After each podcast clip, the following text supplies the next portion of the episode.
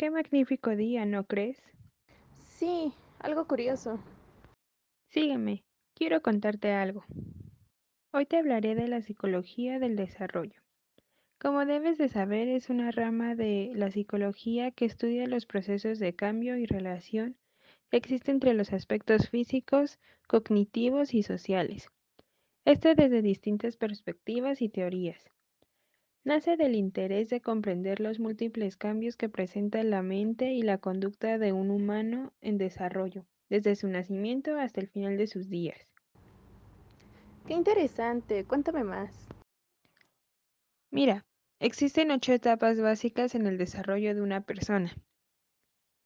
Prenatal, que consiste desde la concepción hasta el parto. Es el momento en el que los órganos se forman y la estructura corporal básica. Vaya, qué interesante. Primera infancia. Desde los 3 a los 6 años. Los niños comienzan a relacionarse mejorando las habilidades motrices y la fuerza, aumentando el autocontrol y comienzan a ser más independientes. Infancia intermedia. Desde los 6 a los 12 años los niños comienzan a pensar de forma lógica y disminuye el egocentrismo. Desarrollan el lenguaje y la memoria. Aquí es el momento en el que se crea el autoestima y el crecimiento físico comienza a ser más lento. Adolescencia. Esta es una etapa en la que se producen cambios físicos muy rápidos y significativos, iniciando la búsqueda de una identidad propia. ¿Y qué edad abarca esta etapa? De los 2 a los 20 años. Juventud. Intimidad frente al aislamiento. Es el aspecto principal en dicha etapa. El fracaso para lograr la intimidad produce una dolorosa sensación de soledad y el sentimiento de estar incompleto. En la etapa adulta temprana se genera entre los 20 y los 40 años. En esta etapa de la vida muchas personas se casan y tienen hijos. Se desarrolla del todo la identidad propia y la capacidad intelectual se convierte en algo mucho más complejo. En la adultez, después de haber concluido las anteriores etapas, su propósito es seguir siendo capaz de llevar a cabo acciones en todos los aspectos de la vida y evitar que su vida se vuelva una rutina aburrida. Oh, entiendo. ¿Y cuál sería la siguiente etapa? Edad adulta intermedia. Entre los 40 y los 60 años es el momento en el que muchas personas se replantean el sentido de la vida y comienzan a sentir los primeros deterioros en la salud física. Y por último, la edad adulta tardía. Se da a partir de los 65 años en adelante. La mayor parte de las personas siguen teniendo muy buena salud física y mental. Entonces cada etapa debe tener una gran importancia de la vida de cada persona. Exacto. La psicología del desarrollo o evolutiva estudia cuatro campos en el desarrollo y cambios de conducta que sufre el individuo a lo largo de toda su vida. ¿Y cuáles son esos campos? El primero es el campo biológico. Es el desarrollo físico del cerebro y del cuerpo. El siguiente es el campo cognitivo, la evolución de los procesos mentales y capacidades para aprender y solucionar problemas por parte del individuo. La motivación y la curiosidad forman parte de dicho campo, y el campo psicosocial. Relaciones e interacciones del individuo con sus padres, familia, amigos, entre otros.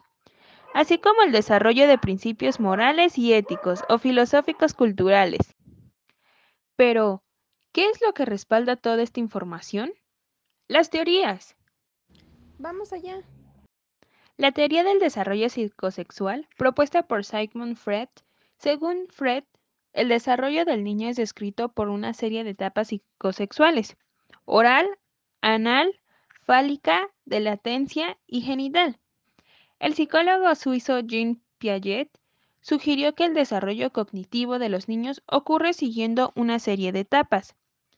Esta es una de las, de las teorías del desarrollo más importantes, pues se considera que sentó las bases de lo que hoy se conoce como psicología del desarrollo. Otra de las teorías es la de Vygotsky. Él pensaba que los niños aprenden de forma activa y a través de experiencias prácticas, a diferencia de Piaget, que explica que el conocimiento se construye de manera individual. Vygotsky concluye que el aprendizaje se construye mediante las interacciones sociales, con el apoyo de alguien más experto. ¿Como la de un maestro? Exacto, como un maestro. Teorías mecanicistas. Son aquellas que sostienen que los cambios de conducta son teorías como el procesamiento de la información y el condicionamiento clásico y conductismo. Déjame ver si entendí bien. El desarrollo del ser humano son aquellos cambios que atraviesa a lo largo de su ciclo vital el ser humano. Son las etapas que se debe vivir como persona, desde la concepción se va desarrollando hasta llegar a la muerte. El desarrollo es físico y mental. Físico por el cuerpo, ya que al nacer es un bebé y después pasa a la niñez, adolescencia, edad adulta y va cambiando y desarrollándose. Mentalmente va desarrollando funciones como el pensar, razonar sobre algún problema, puede tomar decisiones personales, laborales, entre otras. Se van adquiriendo conocimientos, recuerdos ya sean buenos o malos, que se tienen en el presente. Sin embargo, en ocasiones las personas sufren de algún desequilibrio que se ve afectado en su desarrollo. No puede llegar a ser una persona que en lo físico obtenga un cuerpo ah, de acuerdo y en lo mental no desarrolla sus habilidades de razonar. En el desarrollo humano se va asociado con los factores familiares, sociales, religiosos y educativos. Esto afecta a la persona en su desarrollo como las desviaciones de conducta. Día a día el ser humano atraviesa cambios y desarrollos como persona, y esto es muy importante a lo largo de la vida. Bueno, pues parece que lo entendiste a la perfección. Muy bien.